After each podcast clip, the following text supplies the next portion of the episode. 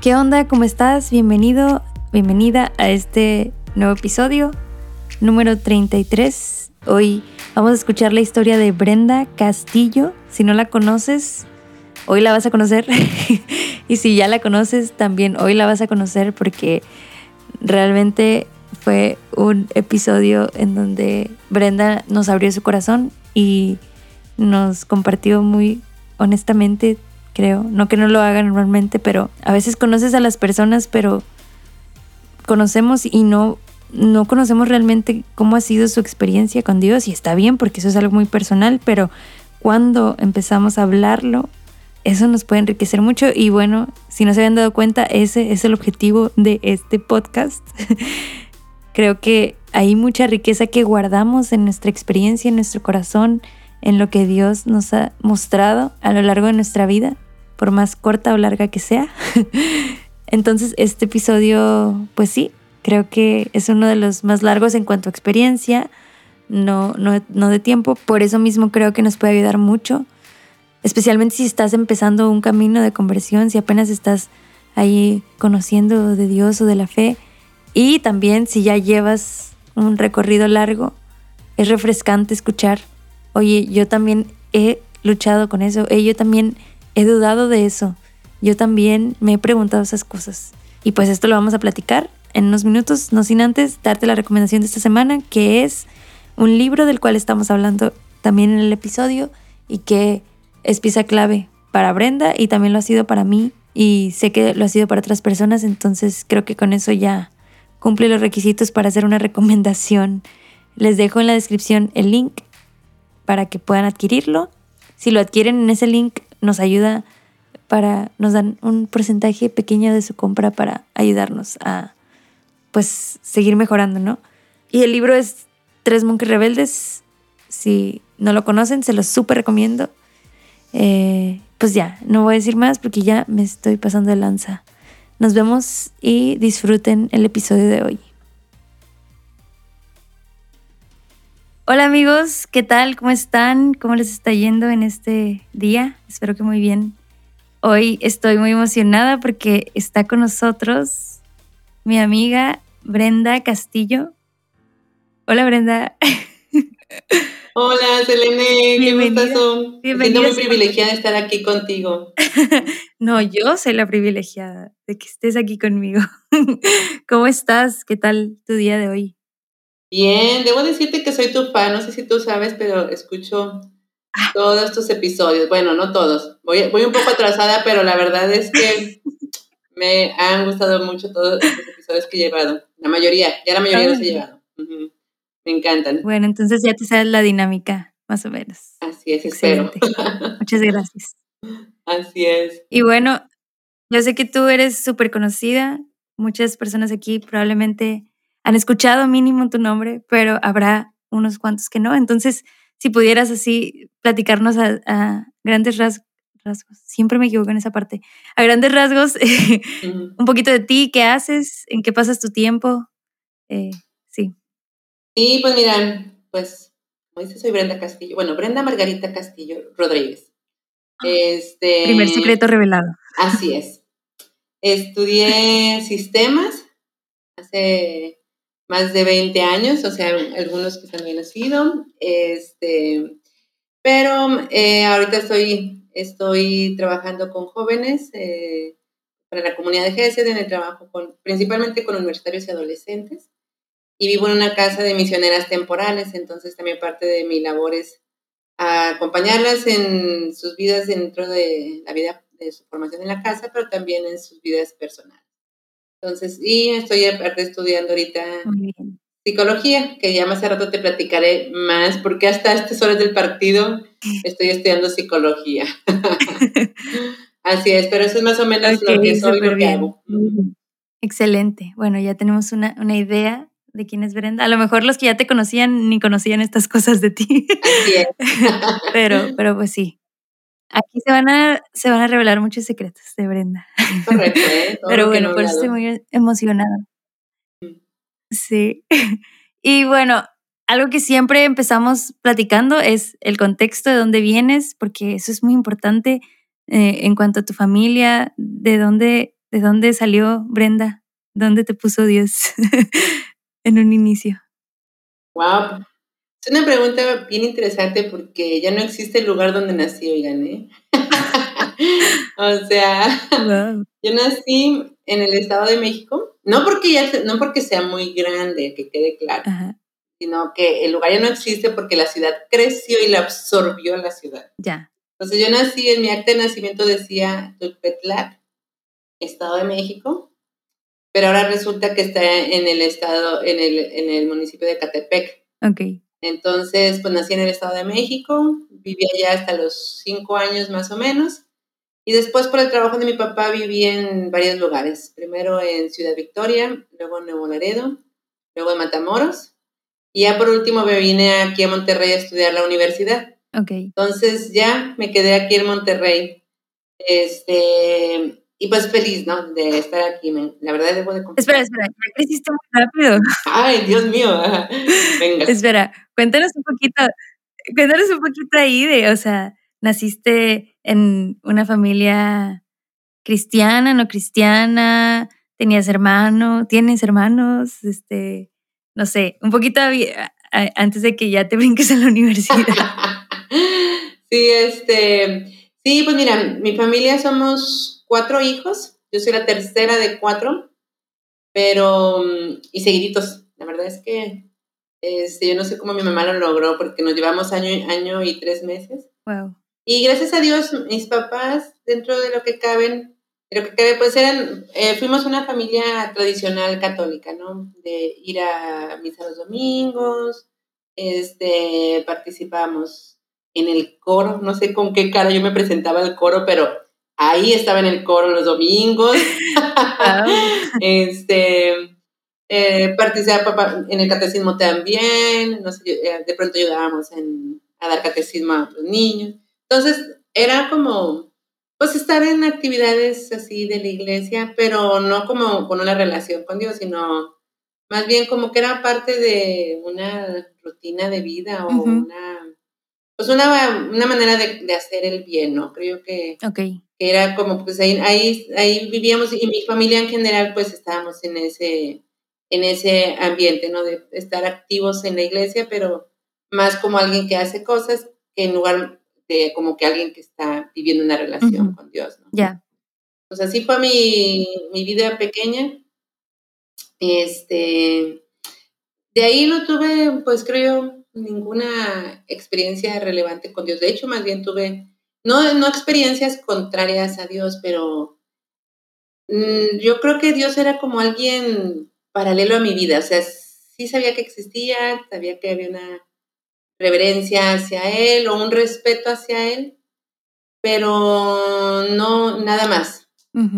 Lo que sí de pronto me, me pasaba ahí en esas primeras ideas, sueños guajiros de adolescente, como que siempre decía había una, un deseo de hacer el bien para otros, ¿no? Pero yo, me imaginaba más como, no sé, este, ir a trabajar con, no sé, con los pobres, irme de misión con los muy pobres o con los que tenían algún problema así, no sé, drogadicción, alcoholismo, así. Como que eso sí me imaginaba, pero como más una labor altruista. Ya, ok. Este, entonces eso era lo más que, que yo llegaba en cuanto a mi... Y, bueno, y en ese sentido sí veía yo que los que hacían eso pues eran los religiosos, los que iban de misiones, ¿no? Como que el resto del mundo, el mundo normal, pues no hacía eso, ¿no? Sí. Pero nada más, digo, eran, eran buenos pensamientos, pero nunca hice nada concreto de, a nivel de misiones, no, o sea. Ya. Ajá, sí, eran solo buenas, buenas ideas, ¿no? Entonces, así estuvo mi primaria, secundaria, muy bien. Y pues bueno, fui cambiando de lugares, ¿no? Vivía en diferentes ciudades. Claro. Como cada cinco años más o menos cambiaba de lugar. Nómada, wow. Este, y ya en la prepa, así es, la verdad es que sí. Mi mamá dice que cambió de casa como 20 años, 20 años, 20 veces. Entonces yo no sé lo que significaba eso. digo, la verdad la admiro. Imagínate empaquetar ropa de cuatro polluelos, porque yo no recuerdo ayudarle. Entonces, este, total que en la, en la prepa, oye, pues estaba en una prepa católica. Entonces, este, ah, bueno, bueno, ok, yo te regreso a eso, pero estaba en una prepa católica Y ahí lo que, lo que, ah, para tener puntos extras, decía que tienes que ir a, los retiros. Entonces, yo fui a un retiro. Y en este retiro eh, se estaba, pues yo veía que la gente, no sé, tenía experiencias súper así sensibles y lloraban y todo. Yo decía, qué raro, este, pues es, o sea, como, ¿qué pasa en ellos que sucede eso? y que a mí no me pasa, a mí no me está pasando, ¿no? Y luego mi hermana, tomé ese retiro, luego mi hermana tomó otro retiro y regresa y así súper cambiada, de que no, que Dios, y así como que cambios muy, muy este, visibles. Que por cierto, hace poquito le pregunté de eso y me dijo, yo no me acuerdo de ese retiro. Y yo, ¿qué? Si yo estoy bien cambiada. Eh, sí. Entonces, este, entonces yo, decía, ¿por qué la gente tiene esas experiencias y yo no? Entonces ahí dije, ok, como a mí esas cosas no me pasan, ya yo nunca voy a volver a ir a un retiro, ¿no? Ya, que otros los vivan, porque para mí no es. Entonces, y también en esos momentos, digo, ahora ya, a mis casi 50 años, pues yo descubro que estaba hiper necesitada de amor de ser amada, ¿no? Digo, lo que todos necesitamos, pero, pero como que yo no lo, no lo sabía, o sea, no entendía que eso era lo que me pasaba, ¿no? Entonces, mi manera de enfrentar el mundo era como, ah, ok, pues ahora si la gente no me ama, no me afirma, no me reconoce, y sobre todo si Dios se supone que es el que ama y que hace que todo el mundo llore en un retiro, no hace eso conmigo, pues entonces, este, entonces, como mi mecanismo de defensa eran bloquear. Yo bloqueo y, ah, ok, entonces no te necesito, Dios. Puedo sola contra el mundo, ¿no? O sea, no sé, no sé cómo me imaginaba eso, pero así lo entonces, total, pues yo dije, pues, si Dios es así, pues entonces ya no, este, simplemente yo hago mi, mi propia vida y digo, y con todo el respeto a Dios, de ir a misa y todo eso, pero ya de ahí a tener una, una relación con Él. Que Él se preocupe por los que realmente no pueden solos, ¿no? Yo puedo sola. Wow. Entonces, claro, obviamente eso lo pensaba en mi mente, pues no sé, qué en parte, no sé en qué parte de mi mente, pero en una parte de mi mente lo pensaba, pero en la otra parte había una necesidad, o sea, hay una experiencia de soledad, de desesperanza, de pues no, las cosas no van a cambiar, pero eso era en momentos caóticos, críticos y donde yo estaba sola. Pero ya que salía al mundo, ya que salía de mi cuartito, ya era como, puedo. Y a todo mundo como que mi, mi faceta era de manifestarme, yo puedo contra todos, o sea, no, nada me detiene, ¿no? Entonces, este, y bueno, entonces, que ahorita, digamos, ahorita que pensaba cómo, cómo contar mi historia, cómo resumir mis casi 50 años en, en unos cuantos minutos. Entonces, yo pensaba como en tres etapas en mi vida. Ok. Pero no te creas que les he pensado siempre. Ahorita fue como que dije, mira qué interesante, así, así ha sido mi vida. Entonces, esta primera etapa, yo la veo como esa etapa de, ok, quiero hacer el bien y si Dios no me ayuda, no lo necesito. O sea, yo puedo hacerlo, ¿no?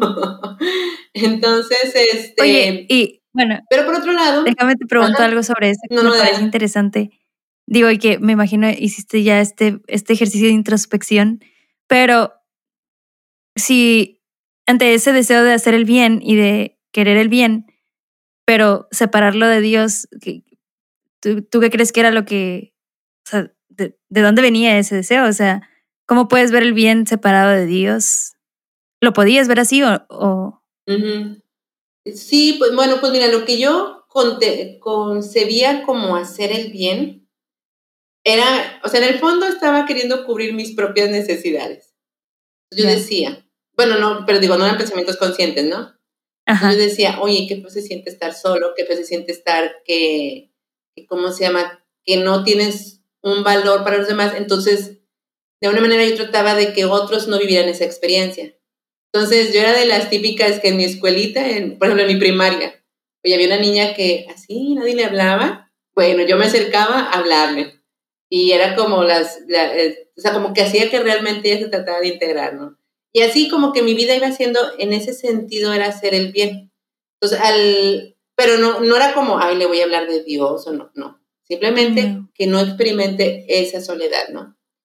Esa era mi concepción. O sea, que de alguna manera como que tú buscas, como que hacías el bien al otro buscando hacerte el bien que alguien no hizo contigo o algo así, pues como... Sí. en esa niña tal vez te veías ese reflejo de ti y era como, Exacto. bueno, ya no puedo hacerme bien a mí, pero le hago bien a ella y ya, oh, wow. Sí, entonces, claro, ¿no? Eso sí no lo sabía que yo hacía eso, digo, después de estos años de estar reflexionando en mi vida, pues capto que esas eran mis, mis motivaciones, no era necesariamente Dios, no era necesariamente, este, pues no sé, otras cosas, sino era como, pues simplemente que alguien más no viva lo que, lo que yo viví y que yo viví porque también yo me puse mis propias barreras, digo, tampoco es que Dios no me amara, pero pues yo le, casi que le dije, yo puedo sola, pues Dios dice, pues, ¿qué hago? ¿Cómo te ayudo? Entonces, pero aún así me ayudó, pues aún así se hizo lo encontradizo muchas veces. Entonces, esa era como que mi primera etapa, ¿no? Ah, que hay que ayudar. Y como que en eso ya encontraba cierta satisfacción. Este, no me, no me llenaba, pero había cierta satisfacción. Pero no dejaba de ser que era algo externo. O sea, interiormente volvía al vacío de Brenda, ¿no? Brenda que está sola, Brenda que de pronto dices, oye, pues qué sentido tiene mi vida si no hago, o sea, si hay algo que hay un vacío que no se está llenando, ¿no? Aunque hiciera bien y eso me diera cierta satisfacción o cierta como, pues no sé, como me da cierta razón de ser, pero estaba demasiado limitado. Y aparte que lo hacía con mis propias fuerzas, porque no te creas que salvé a gran gente, ¿no? O sea, quizás a mi amiguita de la primaria le, le quité unos cuantos recreos sola, pero pues no sé si eso significó demasiado para ella, ¿no? Claro. Este, entonces, pues bueno, entonces ahí era como eso. Y con esta experiencia de estos retiros que yo he tenido y que no tenía una, una experiencia sensible con Dios, pues yo le dije a Dios, ok, no más retiros en mi vida no más, no funcionan esas cosas, yo decía. Entonces, oye, pues de ahí ya me vengo a estudiar aquí a Monterrey. Ah, bueno, ya había en mí como esa corriente media, media feminista, pero muy sutil, o sea, no era como una feminista declarada, pero era como de alguna manera, y bueno, y ese poquito fíjate, analizando con, con quién, con una amiga de mi edad, era lo que pensaba, ah, no, no con mi, con mi hermana, estábamos hablando con mi hermana, como que la, hablábamos de que las dos teníamos como este deseo de, pues de triunfar profesionalmente, ¿no? Pero no había una motivación, la motivación principal, o estaba medio camuflajeada la motivación. En una parte de nosotros era como, sí, podemos, y oye, me gusta, me apasiona mi carrera. Pero otra parte tenía que, más, más bien tenía que ver con que tenemos que demostrar que las mujeres podemos, porque mi generación es la generación donde mis papás y las papás de mis amigos, pues la mayoría de las mujeres no tenían una carrera profesional, la mayoría tenían carreras eh, técnicas. Pues de mis amigas, yo no recuerdo alguna amiga que su mamá tuviera un trabajo secular, todas trabajaban en casa. Entonces, de alguna manera, como que somos esa corriente camuflajeada que decimos, claro que podemos las mujeres, ¿no? Entonces, entre eso entre mis propias este, vacíos, que quería como que llenar de alguna manera, no lo lograba llenar con hacer el bien o mi poco bien que podía hacer. Entonces había una parte de mí que no, pues tenemos que demostrar que podemos, las mujeres podemos. Entonces, este, cuando es el momento de elegir la carrera, pues yo elijo sistemas. Bueno, debo de confesar que inicié eligiendo la carrera ingeniero mecánico administrador. poquito lo pensaba y dije, nada que ver. este, claro, al segundo semestre me di cuenta que no era mi pasión, entonces en la facultad donde estaba, pues la siguiente carrera que tenía tronco común era sistemas. Entonces dije, ah, pues es ahí, pues yo me metí en eso. Pero, y yo supuestamente, desde mi yo, desde ese momento yo decía, sí, claro, y esto me gusta, pero ahora que lo pienso hacia atrás, digo, yo creo que más bien me autoconvencí. me tiene que gustar esta carrera, ¿no? Entonces, por esa misma corriente, digamos, de, de sí, tengo que probarle a todo mundo que soy mujer y puedo hacerlo.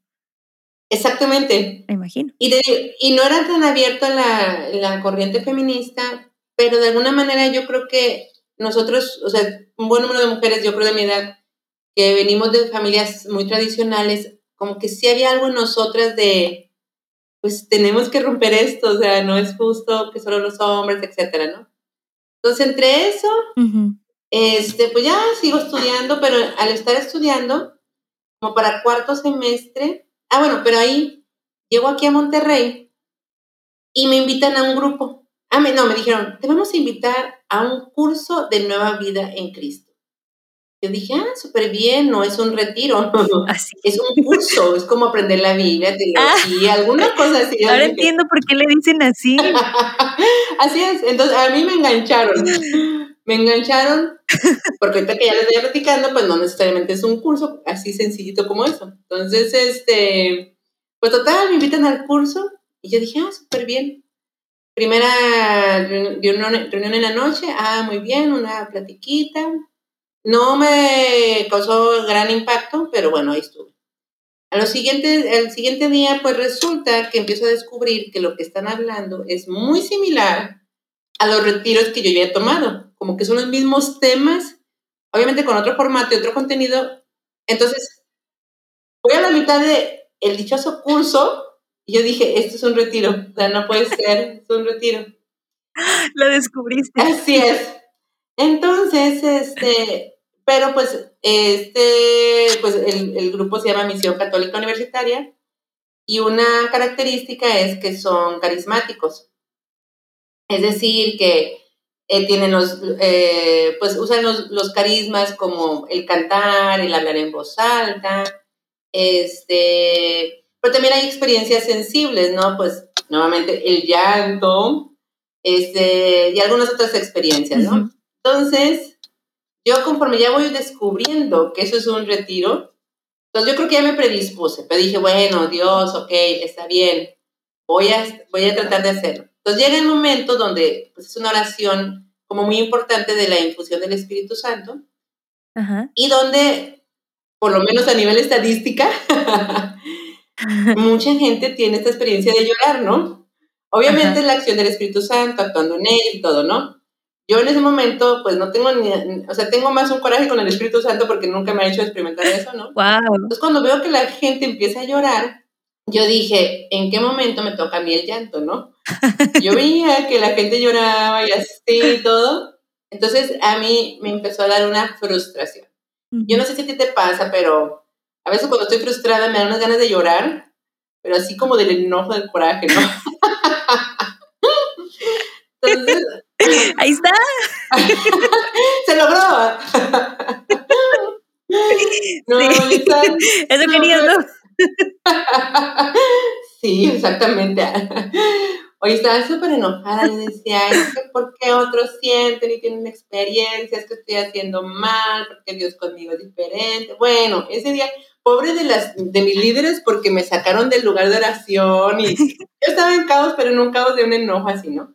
Y yo creo que ella no, no, no sabía qué hacer conmigo, ¿no?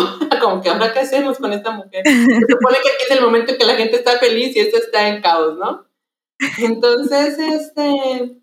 Entonces, la verdad es que para mí esa experiencia de retiro, dije, no, o sea, bien lo dije, ¿por qué volví a venir al retiro? Pero lo que sí me, me hizo que continuara yendo es el trato la gente, eh, oye, es súper amable, desde, oye, Brenda, ¿qué onda? Algo que, como te decía, necesitaba yo esa, esa afirmación, ese saberme como importante para alguien, pues haz de cuenta que ahí lo empecé a experimentar. Este, claro, luego se excedía, ¿no? Porque, oye, vas a venir a esto, vas a venir a esto, vas a venir aquí, y yo, ay, basta, tampoco. y la verdad es que sí faltaba mucho, había una actividad que se llamaba una elotada Ay, no, pero yo me acuerdo que cada que me invitaban a algo. ¡Qué rico! Sí, la verdad es que sí eran elotitos ahí muy buenos.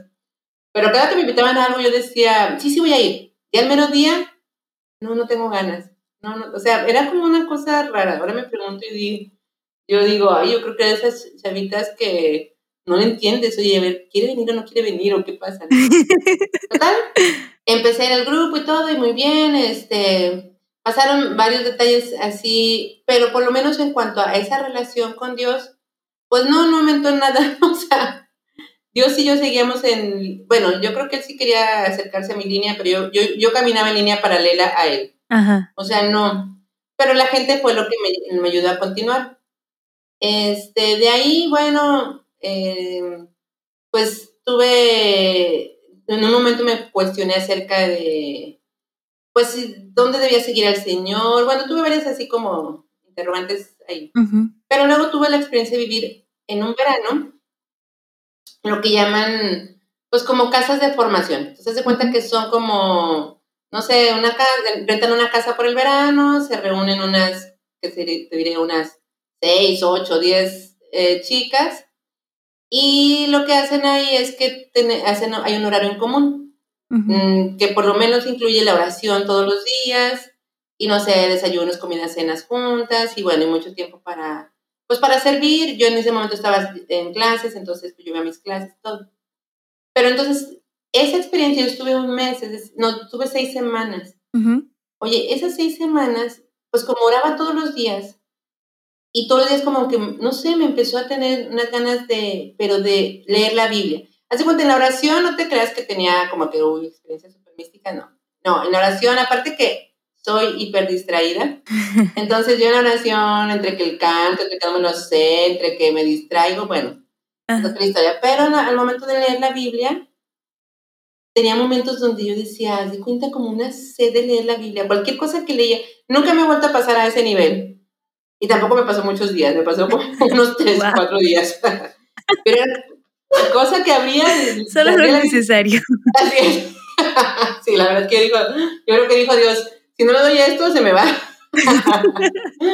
Entonces, este, pues bueno, haz de cuenta que leía la Biblia y yo, wow, esto está súper interesante. Y otra página y todo se me hacía interesante, todo se me hacía como, como riquísimo, ¿no? Ujú. Entonces, bueno, ahí continué, pero aún así, todavía en ese momento estaba en la etapa de hacer el bien.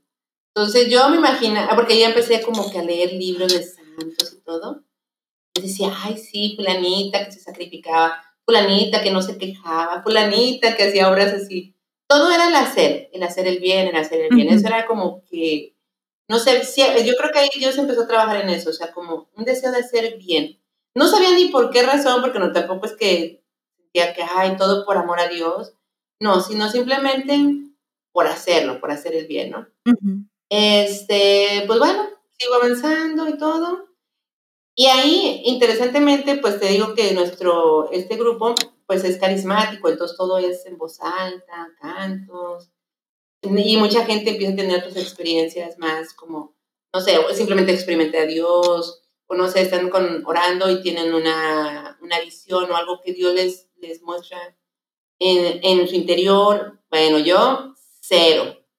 O sea, cero literal. Entonces, no sé, por ejemplo, me recordaba hermanas que una decía, "Sí, Brenda, si yo me levanto, si yo, si pasa un día y no oro, siento que, no sé, algo me falta. Y yo, wow, pues si yo oro, si yo no oro toda una semana, no siento que algo me falte. Como si nada. siento que voy muy bien. Oye, Bren, y aquí quisiera aprovechar que estamos, que estás recontando tu historia, tu vida. Eh, o sea, tú estabas en, en, eh, en MSU porque pues encontraste ahí algo que, que buscabas, ¿verdad? Aunque no lo pudieras expresar mucho en ese momento. Y me imagino que también, o sea, te- pues estaba, era Dios, era algo bueno, pues sí, me cae bien la gente, me tratan bien. Pero ante esta falta de experiencias que otros sí tenían de Dios como tan tangibles. Y también, digo, tu fe ya no es una fe de niña que hace las cosas porque sus papás lo hacen, sino ya, pues tú eres tú, tú ya estás en esa etapa, ¿no? Donde tú, tú eres tu persona. Llegaste a dudar, o sea, como de, de que realmente hubiera algo más y que, y que no sea solamente un grupo, pues que me hace sentir bien y que de alguna manera suple esa necesidad de, bueno, un sentido a la vida de hacer el bien. En esos momentos tú, en algún punto, tú llegaste a dudar de la existencia de Dios. Uy, pregunta tenebrosa. sí, no, la verdad es que mira, si yo veo así, si miro hacia atrás, yo entré a MSU cuando yo tenía 18 años. Entonces, 18, 19, 20, 21, 22, 23, 24. Pues yo servía, participaba y todo era hacer. Entonces, hasta ahí no, no era o sea, como que para mí era, si era un enojo el por qué no puedo experimentar nada de lo que la gente está experimentando. Y cuando yo inicié, inicié, por ejemplo, con, no sé, con mi generación de dos, tres amigas, oye, pasaban los meses, años, ellas empezaban a crecer espiritualmente, experiencias súper poderosas, así. Y yo, cero, ¿no? Bueno, y no sé si, digo, por lo menos no era una experiencia que yo tenía, porque luego me preguntaba, ¿será que a lo mejor yo tengo una expectativa súper alta de Dios? ¿Será que, o sea, no sé, pero pues la gente también puede tener expectativas y de pronto tiene sus revelaciones y Dios de pronto dice, ay, resulta que sí es Dios, ¿no? Entonces, pues yo veía, entonces yo me acuerdo que como los primeros cinco años yo dije, o sea, no, yo decía, ya, Señor, estoy harta de esto, o sea, porque todo el mundo experimenta y yo nada, ¿no? Y luego me recuerdo cuando se, cuando se ve la película de la pasión, Ajá Oye, la gente en el cine llorando así, y yo cero.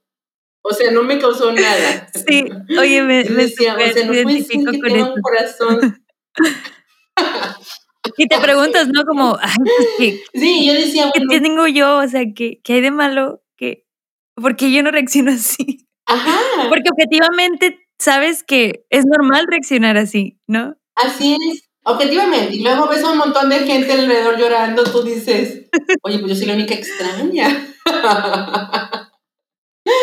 entonces, sí, entonces haz de cuenta, los primeros cinco años yo creo que eran cinco años de, bueno, a lo mejor el siguiente retiro, bueno, a lo mejor el siguiente actividad, bueno, a lo mejor, como que había cierta esperanza, pero a la vez, cada vez se confirmaba que no estaba pasando nada, ¿no?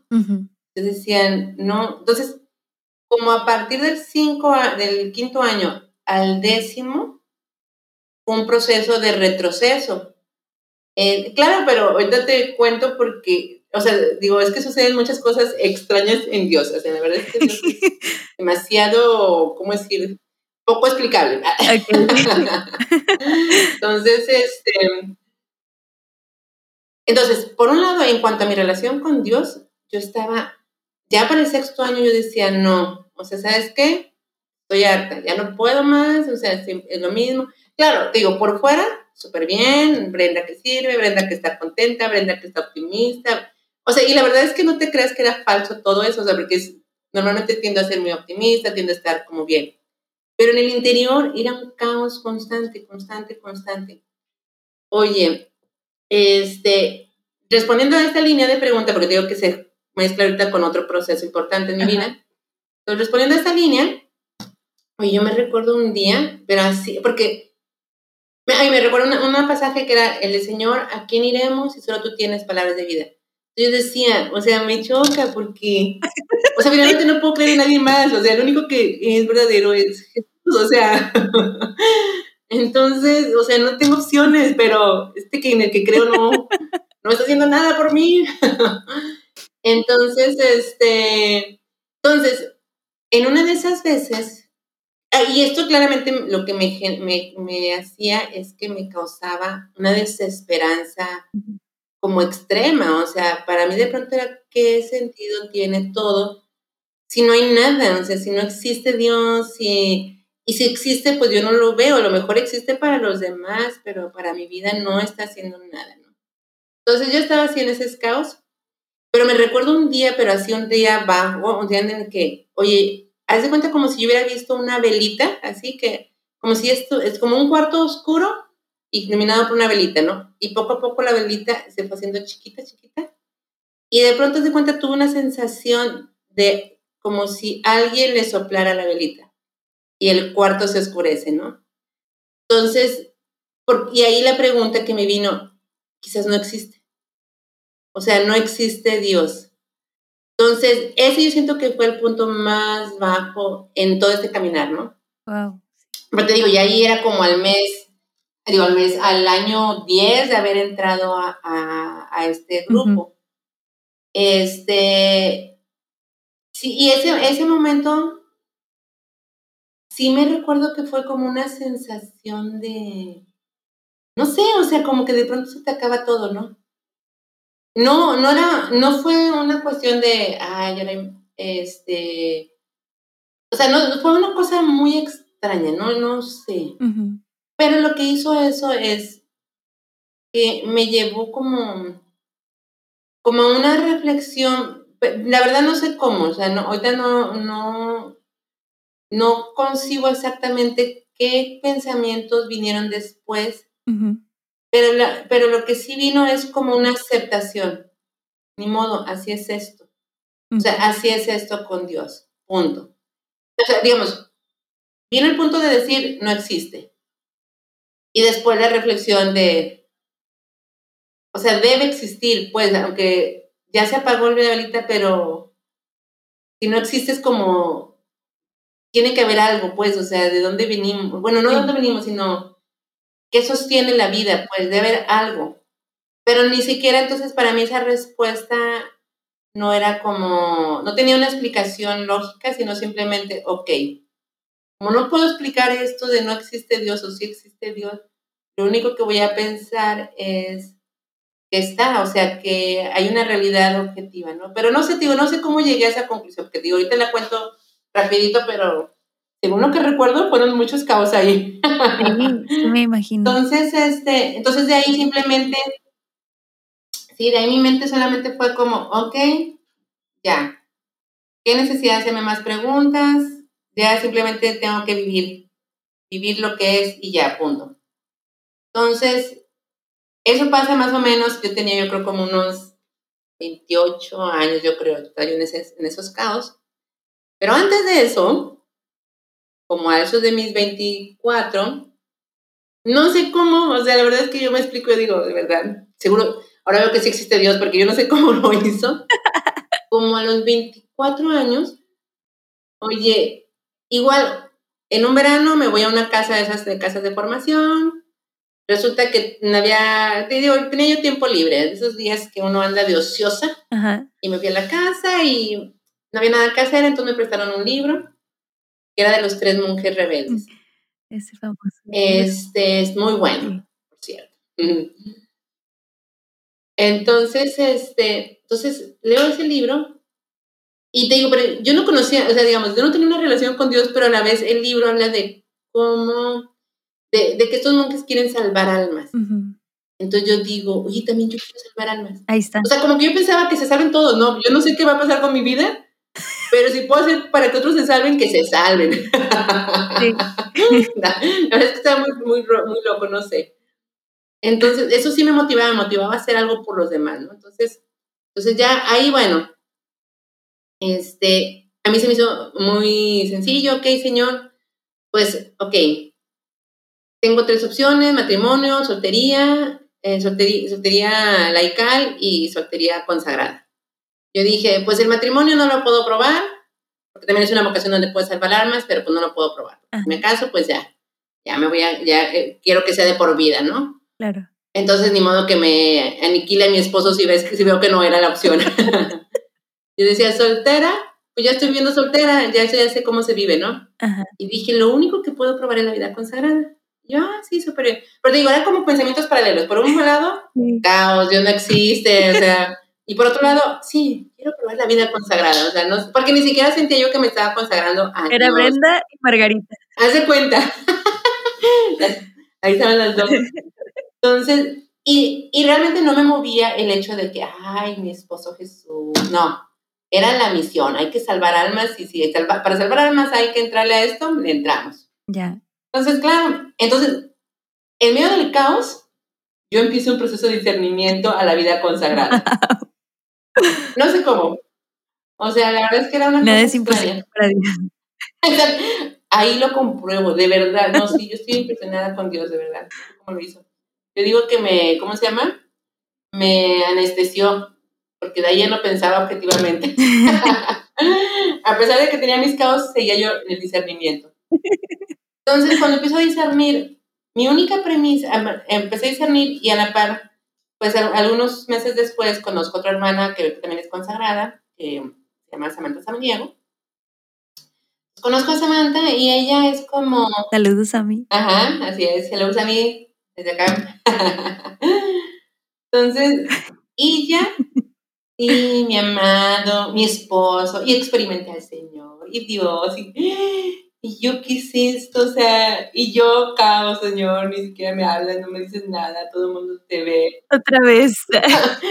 Ajá, entonces era como, qué raro. Entonces, no, gracias a Dios, pero de eso yo me sorprendo de Dios, o sea, de verdad que por como soy, pude haber no continuado el discernimiento solo por sentirme demasiado extraña en este proceso, pero no sé qué hizo Dios. Digo, yo creo que me cegó, no sé, no sé. Este, y pues bueno, entonces yo continué discerniendo, ¿sí? Seguía discerniendo. Y te digo, eso fue a los 24, a los 27, ya tres años de discernimiento y tengo mi caos de Dios no existe. Pero a la, a la vez me voy a consagrar a Dios. Es como una cosa extrañísima, o sea. No sé qué pregunta hacer, pero sé que es algo que, que, que loco. No, y, te digo, yo, yo no capté todo eso que pasaba. Hasta ahora que ya, porque ahorita, estoy apenas en la etapa de, de eso de hacer el bien, ¿eh? déjame te digo. Espero que tengamos como unas cuatro o cinco horas porque va para largo esto. No, este. no, entonces, oye, pues ahí haz de cuenta que ya se acerca mi fecha de consagración después de 10 años de discernimiento y 10 años en las que yo estoy en un desierto espiritual. Es, digo, no es el de los santos, porque de los santos, supuestamente en esas épocas hacen cosas muy santas y heroicas. Yo no hacía tantas, no, hacía cosas santas y heroicas, pero tenía esa experiencia de un desierto, de, oye, no veo nada, no entiendo nada, no nada. Oye, un día antes de mi consagración, me acuerdo que el padre, este, porque hicimos una consagración dentro de la iglesia, el obispo que nos consagra nos dice, ah, no, fue el día de la mera consagración, el mero día nos dice, bueno, este es un acto de fe. Ustedes van a entrar como personas solteras y, y van a salir de esta iglesia como consagradas, como desposadas con Cristo. Yo, wow, qué intenso está eso. Yo decía, espero que esto sea verdad porque no sé cómo va a funcionar. O sea, con estos caos que traigo. Bueno, miren, en la consagración hay una parte donde nos postramos y estamos así eh, como eh, postrados en el, en el piso y se oran las letanías de los santos. Entonces es mucha intercesión de los santos, ¿no? Yo, mira, de verdad, a cada uno le decía, de verdad, por favor, intercede por mí, porque no, no sé qué va a ser de mi consagración, o sea, solo sé que tengo, o sea, no hay nada que me diga que no me consagre.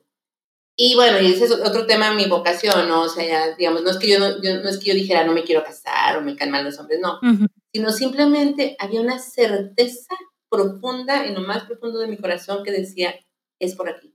Wow. Pero yo decía, Señor, si hace cuatro años casi siento que se apagó la vela, bueno, más bien se apagó la vela, ¿qué va a pasar en mis siguientes años? De verdad, yo sí pensaba. Y luego me consagré junto con Samantha y con otra consagrada que también, pero ella es de la iglesia.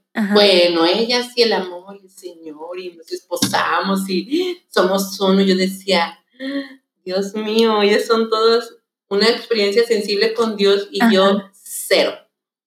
Entonces yo, bueno, ok, Señor.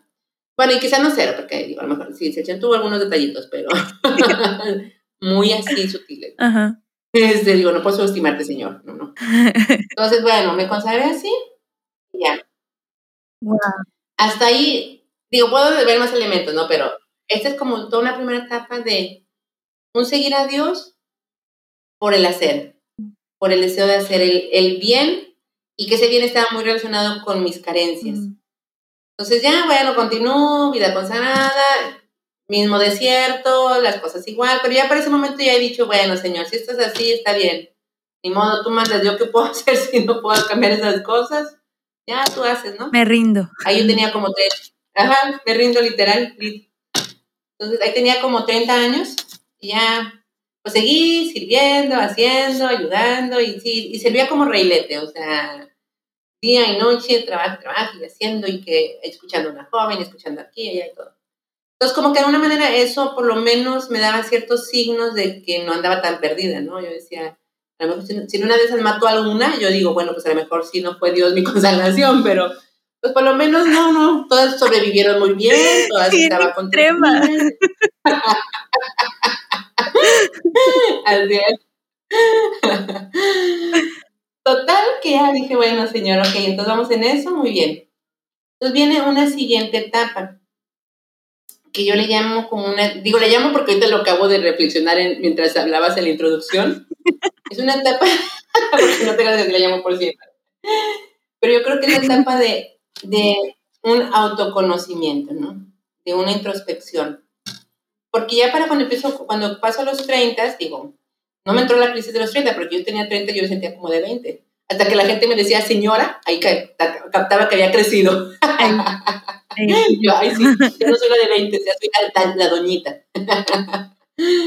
Total, que bueno, empieza un proceso de, ok, señor, está bien, estamos sirviendo, veo el fruto que tú estás dando, pero en mi interior sigue el mismo caos. ¿Dónde estás? No te experimento, no siento nada. Y eso me genera una desesperanza, una tristeza, una cosa de, oye, ¿qué sentido tiene todo esto? O sea, como que mi vida se había llenado del hacer. Y una, digo, y no que no orara, no que no tuviera momentos para, porque eso sí, me tomaba como mil retiros, yo no sé, esta, era como, yo imagino como un retiro de irte con tu esposo y que tu esposo no hable, ¿no? Así, esos eran mis retiros. Sabía que estaba ahí él, pero no hablaba. claro, no que no hablaran nada, porque obviamente al leer la Biblia, al escuchar una homilía, o sea, escuchaba de él, escuchaba algunos mensajes, pero en esa experiencia, sensible y no que la quisiera tener como que, ay, quiero sentir así mariposita, sino como esa conexión de un Dios real, no, haz de cuenta que no fluía, se detenía, se detenía, ¿no? Entonces, este, entonces, o sea, sabías que estaba, pero no, no se daba. Sí, y eso fue lo que yo ah. como que después de mi constelación esa era la conclusión que llegaba yo. Bueno, que a lo mejor otros tienen experiencias muy sensibles, en mi caso simplemente la certeza de que existe. Y la verdad es que también esa certeza me daba, me, me, muchas veces me ayudaba porque, pues siempre, como siempre había creído en la fe, los momentos caóticos que otros se, se estresaban de que no, ¿qué vamos a hacer ahora? Y decía, pues es que Dios siempre resuelve, digo, ya lo vi, no me habla, no lo siento, pero siempre está ahí, entonces, o sea, eso me ayudaba mucho para la fe. Sí. Entonces, bueno, entonces empieza una etapa de, ok, ¿qué es todo este caos que tengo en mi interior? ¿Qué está pasando? Entonces, empieza un proceso más complejo de, de empezarme a conocer. En los 30 se empezó así tranquilamente se agudizó como al finales de los 30, casi a inicios de los 40. No, haz de cuenta que como que todo el tiempo previo, desde niña que yo era como, tengo que mostrar que estoy bien y que aquí no necesito de nadie, como que, como te comentaba, esa fue mi bandera, ¿no? O sea, si no, si no hay quien esté conmigo, entonces, ok, declaro que puedo sola contra el mundo, incluyendo sola sin Dios, o sea, casi era como mi premisa, ¿no? Incluso yo me, yo me en mi propia relación con Dios, yo decía, ¿cómo la gente le pide tantas cosas a Dios? O sea, ya no pidan, pues ustedes hagan las cosas. no les decía eso a las personas, pero en mi mente, en mi pensamiento, pues ya, pues tú lo haces, ¿no? Sí, sí, sí. Y porque aparte de mí yo me sentía como que, qué raro pedir algo a alguien, porque no estaba acostumbrada a pedir. Estaba acostumbrada a yo enfrentar la vida mm. sola, ¿no? Digo, y sola porque yo había decidido. Obviamente si había la gente que quería ayudarme y todo, pero yo me mantenía como, puedo sola contra el mundo. Total, empieza un proceso de introspección y donde empieza ese, todo ese muro, yo le llamo como un muro de concreto que construí, así súper exageradamente duro y súper ancho, empieza a como a, lo empiezo, medio lo empiezo a identificar y digo, ala, o sea, hay una prenda mm. encerrada en medio de ese muro. Y claro, para las afueras el muro está pintadito una prenda sonriente, ¿no?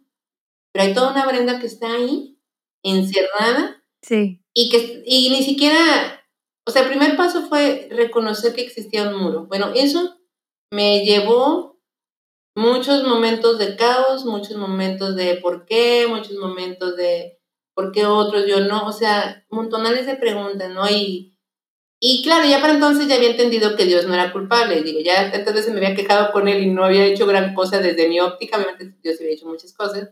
Yo decía, ya ni para qué me peleo con él, porque como quiera, ya no tengo más argumentos, ya tengo como como 15 años dándole los argumentos y no, me, no cambian las cosas, entonces ya yo con Dios ya no me peleaba en ese sentido, aceptaba que así estaba la cosa, pero empecé a descubrir que, que había una Brenda que sí estaba dentro de esos muros, pero otra Brenda que era la que daba la cara, ¿no? Bueno, pues me recuerdo de las primeras veces que empecé a descubrir eso, me acuerdo una vez que me fui a confesar, porque eh, obviamente todo eso me generaba un caos y una tristeza y no le encontraba como un sentido a las, o sea, podíamos ir a un retiro y servía y, ay, qué bonito, no sé qué. Pero yo decía, pues X, digo, lo de siempre. O sea, todo era como, no le encontraba un valor, ¿no?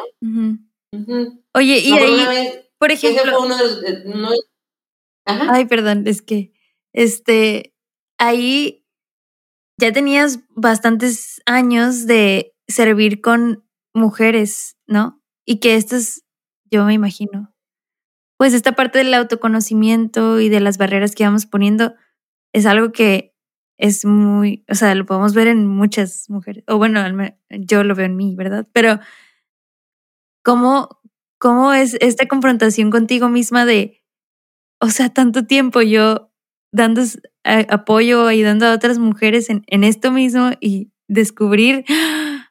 yo también. No, ¿cómo, cómo fue eso? ¿Cómo, ¿Cómo lo lidiaste? No, era horrible, horrible, porque no sé, me llegaba, yo trabajaba con adolescentes en ese momento. Bueno, mis adolescentes eran más maduras que yo. yo decía, ¿cómo ella pasa esto y lo puede enfrentar? O sea, lo puede enfrentar bien y yo no puedo. porque yo estoy aturada en algo que ella enfrenta. Y sí, era súper difícil. Claro, una, digo, obviamente Dios usa todo, todo lo usa Dios, ¿no? Para bien. Algo que sí sentí yo que me conectaba con ellas es que ellas experimentaban empatía y yo experimentaba empatía en sus situaciones. Pues algo que me contaban, yo decía, claro, sé lo que se siente eso. Puedo ayudarte y puedo darte ciertos elementos para que tú puedas resolver, pero yo no sé cómo resolver el mío, o sea, mi propio issue interior, porque eran pensamientos, cables, y ya para entonces Digo, por eso yo digo, conviene resolver eso en, en los 20, porque ya cuando uno está en los 30, 40, ya son más cables acumulados, entonces, para desenmarañarlos. Entonces, entonces, no, sí me confrontaba demasiado que ellas, y a veces ellas podían avanzar o podían dar ciertos pasos, incluso yo les podía dar ciertas orientaciones y ellas avanzaban. Y yo decía, y yo estoy atorada en lo mismo, y cada vez peor, porque cada vez eran más cables que le agregaban, ¿no? Entonces, uno de los detonadores fue una vez que me fui a confesar con un padre. Pobrecito padre. Oye, estoy en la confesión y bueno, yo en un momento de caos, ¿no? Y me hace una pregunta que yo creo que después se arrepintió. Porque yo estoy en un momento tratando de guardar la sobriedad del momento. Y me dice, ¿eres feliz? Uy, ¿te cuenta? Empiezo a llorar y llorar y llorar. Y yo, o sea, y el padre, bueno, y ese padre es, de, está en, bueno, no sé si este, pero en ese momento estaba en Montemorelos, que está como a, te diré, como una hora, o no sé, de aquí de Monterrey o más, no sé. No soy buena en esas distancias. yo tampoco. El punto es que me dice, yo creo que me vio en caos. me vio en caos y me dice, ¿sabes qué? La penitencia es que consigas director espiritual. yo creo que debe haber dicho, si a esta mujer la dejo sola, no sé qué le va a pasar, entonces que busque a alguien. Pero eso fue su mejor, el mejor, la recomendación mejor porque eso me llevó a un padre muy bueno de, los hermanos, son de la comunidad Verbo Spain que está en Saltillo. Y, este, y bueno, él fue una bendición en ese proceso de, de descubrir a Dios y empezarme a descubrir. Entonces, pues eso fue más o menos alrededor de los casi 40 y quiero comentar, digo, tengo ahorita 47 años, quiero comentar claramente que digo, la vida es un proceso de, un, constante encuentro con Dios, ¿no? Y Dios no deja de, como de, pelear o de, luchar por nuestras vidas, ¿no? Sí había yo, digo, eh, algunos que conocen algunos retiros que doy, pues yo hablo de capitas, ¿no? De, uno nace perfecto, perfecto, pero la vida pues te va poniendo capitas, de manera que vas poniendo una capita, otra capita, no sé, situaciones difíciles, que se va perdiendo la original. Entonces de pronto uno tiene un montón de capitas que uno no sabe quién es la original, ¿no? Yo creo que mi vida fue así. O sea, yo fui, o sea, por no resolverlas en su momento, yo fui acumulando capitas y capitas. Y esta soy yo, y esta trato de ser yo, y esta es la imagen que proyecto, y que nadie se dé cuenta, y así, ¿no? Entonces, este, pero aún así, Dios no quitó el dedo del renglón. Entonces, creo yo que ha sido, digamos, esa es como la parte interesante para mí, para mí misma, pero con mucha paz y alegría y gozo. Eh, yo creo que no llevo unos, más de unos 3, 4 años de tener una experiencia como más, como ahora sí que personal con Dios. Los primeros años fueron en fe, o sea, era Dios existe, debe existir porque pues todo el mundo dice, y no hay nada que me diga que no existe, entonces pues ni modo, me la llevo así. Los siguientes años, o sea, pero esos fueron mis 20, yo creo. Mis 30 fueron como, ok, este, pues de alguna manera estoy casada con él, entonces ojalá yo podamos cambiar de estatus y no solamente de una existencia paralela a mi vida, ¿no? Pero entonces ya era más un, como una conexión, pero una aceptación de, bueno, sí existe, Señor, sé que me ama, seguramente me lo muestra de muchas maneras y este, pues ni modo, así es la vida, ¿no? Pero ya ahorita es una experiencia de, oye, de verdad es un Dios que me ama, o sea, me ama y no que, no que Dios ahorita haga cosas súper diferentes a las que ha hecho toda mi vida. de alguna manera lo que Dios ha hecho es que ha sanado mucho de mi historia, que me ha quitado capitas, o sea, como que yo siento que esas capitas no me permitían ver todos los actos de amor y de bondad que Dios hacía por mí. Entonces yo estaba ciclada, eh, yo misma construí mi propio muro, ¿no? O sea, hice unos muros bien potentes que el Señor se ha encargado de ir como abriéndolos poquito a poquito, digo, tampoco puedo decir que ya están, ya se quitaron todos, pero por lo menos puedo decir que ya tengo una ventanita para ver a Jesús, no ya por la ventanita ya, me asomo y digo, ah, si sí eres real, todo lo que me decían tiene sentido, entonces pero ha sido como una experiencia no sensible porque sigo igual, ¿verdad? Distraída en la oración, distraída en muchas cosas. No, no son como que, uy, tuve un momento súper místico, no. Sino es una certeza, pero una certeza no como antes de, uy, pues no veo nada, estamos en, yo estoy aquí dentro de mi muro y él está afuera y debe estar ahí, ¿no?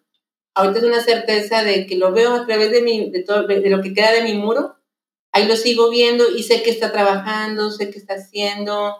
Me es más fácil ver como cosas que hace Dios. Antes era como, ah, no, eso yo lo hice, ¿cómo va a ser Dios? Sí. Pero ahora veo y digo, oh, Señor, si se cosas. O sea, yo que me sentía súper poderosa, pero la verdad es que Él es como, resuelve cosas que no, no, no simplemente me sorprende, ¿no? Entonces, prácticamente este ha sido más, estos últimos años han sido más de esa de esa experiencia real de decir, ok, Dios existe, es real, no tiene que ser una experiencia hipersensible porque va mucho más que eso, es una, una simplemente es una verdad que está y que, que, que es evidente, pues. Entonces, sí, esto ha sido. Wow, Qué increíble. Intenso, ¿no? O sea, sí, y, o sea, de, de alguna manera pareciera que hay un, problema de fe, por así decirlo, pero a la vez, o sea, también veo lo opuesto de, no, es precisamente la fe lo que te mantiene, te mantiene como en, ahí, no sé, en esa, en esa cuerda de que no me caigo por pura fe de que sé que existes y que sé que estás y que sé que, aunque, aunque a mi alrededor o no, no lo experimente tanto, ¿no?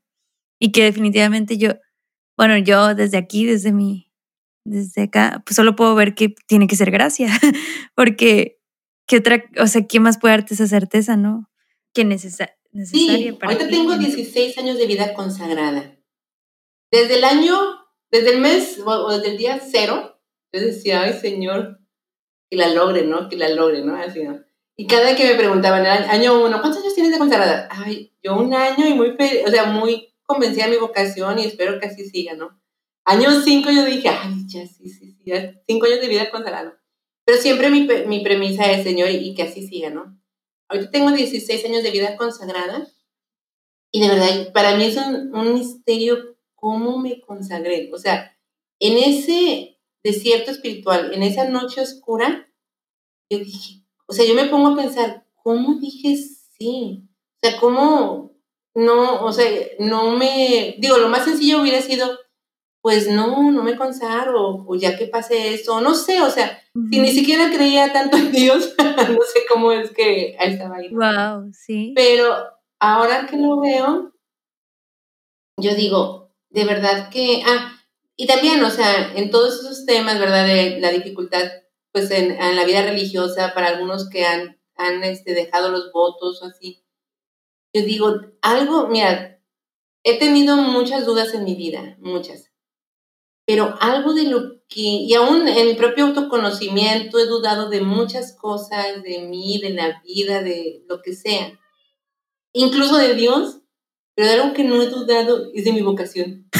O sea, nunca ha sido, y wow. que el Señor así lo permita, nunca ha sido un tema de ah, capaz que me equivoqué, capaz que me debí haber casado, o no sé si, y obviamente como consagrada no es que uno no admire la creación de Dios en los hombres, ¿verdad?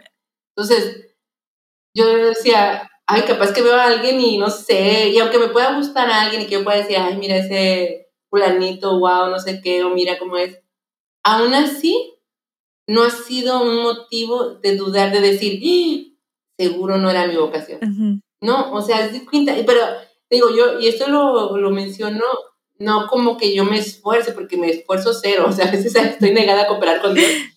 Pero de alguna manera ir, no sé, o sea, digamos, yo veo ahí donde digo, realmente sí es un milagro la vocación, o sea, no es como que ay, pues porque no, uno no quiere casarse, no sé, o tiene miedo. No, o sea, hay, hay una cuestión de milagro extraño, novedoso, intenso, y padre, o sea, padre, pero sí, la verdad es que a mí, yo me sorprendo, la verdad es que yo digo, wow, señor, qué intenso eres. Yo también me sorprendo de escuchar. Sí. Pero, pues sí, sí, no, ante, ante todo lo demás, creo que no hay de otra. Exacto. o sea, si era tu vocación, tenía que haber esa certeza también. Exactamente. Bueno, ya, ya revelaste que eres consagrada, ¿verdad? Y digo, ese es otro, otro testimonio. Em, y, y, ya, ya nos pasamos un poquito más de lo normal, pero pues este, muchas gracias por tu apertura y honestidad, porque, o sea, me encanta escuchar eh, como, como que rompe estereotipos de lo que uno puede pensar de una mujer consagrada o de alguien que se consagra, ¿no? Exactamente. Eh, y que eso sobrepasa, o sea, la vocación, lo que Dios ha puesto en tu corazón sobrepasa pues las circunstancias, sobrepasa nuestra propia debilidad a veces, ¿no? Exacto. Eh, pero bueno, ya no voy a andar más en eso, igual y luego, si la gente lo pide, hacemos un, un un episodio de tu vocación específicamente. Voy a hacerte una serie de preguntas uh. ya más concretas. Eh, y, y la idea es que contestes lo más honesta, lo más rápido, o sea, como que lo primero que se te venga a la mente, pero pues obviamente que sea honesto y de tu corazón, ¿no? Venga, pues. Y, y sí, son solo algunas preguntitas. Ok. La primera, Describe con tres palabras tu camino de conversión hasta el día de hoy. Tres palabras. Fe, eh, confianza y fe otra vez. ¡Ah! Wow. Casi quise decir fe, fe, fe, la verdad, eso es lo que quise decir. Excelente, me agrada. ¿Eres un personaje de la Biblia, ¿quién serías y por qué? Ay, me encanta María de Betania. Este, rápidamente me tocó estudiarla en un retiro que tomé de un mes y me encanta sus facetas. Una mujer que que está en el silencio, en oración, pero también que es arriesgada, que rompe protocolos, enamorada del Señor. Me encanta. Muy bien. Si Jesús te preguntara, ¿quién dices que soy yo? ¿Qué le dirías? Ay, mi amado. Ahora sí puedo decir que es mi amado. Antes no, antes, sentía que era algo demasiado meloso, especialmente porque no lo sentía, entonces decía, ay no, eso es demasiado meloso. Pero así digo que es mi amado y es mi esposo. Sí. Voy a hacer un paréntesis aquí porque me acordé de algo. Pero el otro día, ah, yo, yo pienso muy similar en, en ese sentido a ti. Y como que no, no, no, no, las canciones así muy melosas, los, el cantar de los cantares, incluso como todavía me cuesta leerlo. Pero el otro día escuché una canción que se llama no sé cómo se traduce al español, belovedness, pero es como el, ah, el, algo de amor, ¿no? Y yo no podía creer cómo me hizo llorar esa canción porque es súper melosa, o sea, es súper de que mi amada y cuando te creé yo sonreí y así. Y yo, ¿qué onda con esto? ¿Qué estás queriendo decir, señor? Porque estoy llorando al escuchar esto, o sea, pero te la recomiendo y no te la mando, pero me recordó. Prepárate porque luego vas a decir que es tu amado, ¿eh? de repente llegan esos momentos. Oye, yo estuve negada de, hacer, de decir eso. Sí. Como por. Llevo 16 años de vida consagrada, más unos 8 que fue mi sacramiento. Pues llevo unos 24 años en estos caminares. Yo creo que los primeros 10 años, negada yo. Yo no, no puedo decir que es mi amado, extraño, no, no son mis palabras, no, no, no. Pero ahora sí, ahora sí digo que es mi amado.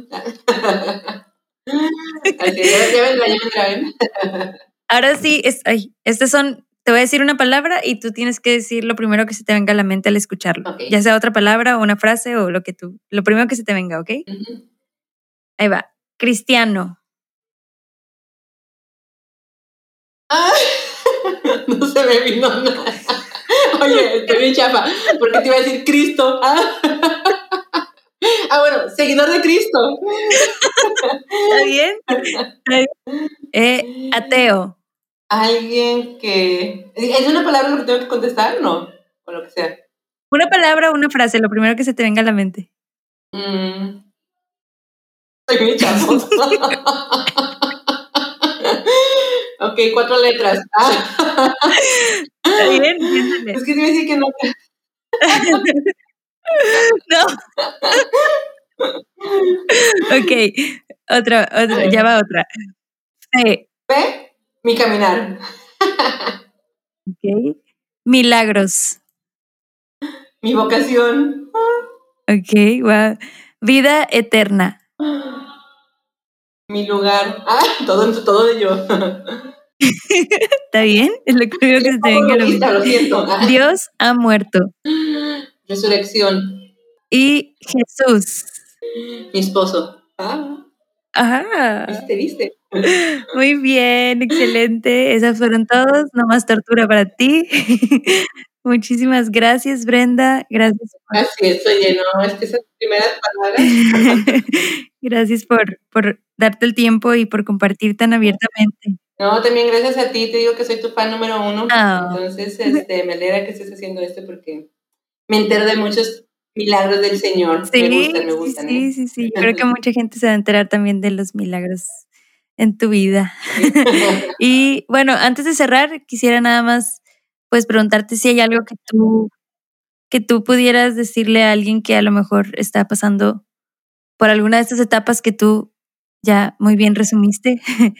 eh, algún consejo, algo que a ti te hubiera gustado que te dijeran tal vez eh, en esas etapas de los veintitantos donde estabas como en este grupo, conociendo, discerniendo y que ahora, ahora has descubierto? no sé si, si tengo una frase que me gustaría que me hubieran dicho, pero lo único que a lo mejor podría decir es que, y a lo mejor a la luz de mi propia experiencia, es que aunque el panorama sea negro, sea oscuro, sea sin esperanza, hay un Dios que siempre está peleando por uno siempre, siempre. Entonces, o sea, o sea, aunque uno no la tenga, sí hay esperanza porque hay un Dios que está ahí peleando, peleando. Y uno se da cuenta no en el momento, sino hasta que hasta después de que pasan las cosas uno se da cuenta que, que es una verdad. En el momento pues eso te ayuda saber que eso existe, pero hasta que no pasas, pues ya, es verdad. Así es, amén. Amén. Bueno, pues con esto concluimos el episodio de hoy. De nuevo, muchas gracias y gracias a ti que nos estás escuchando, que llegaste hasta aquí. y pues ya sabes, compártelo y ayúdanos a que más personas puedan, puedan tener un encuentro con Dios a través de estos testimonios. Y nos vemos, nos escuchamos la siguiente semana. Que Dios los bendiga. Adiós.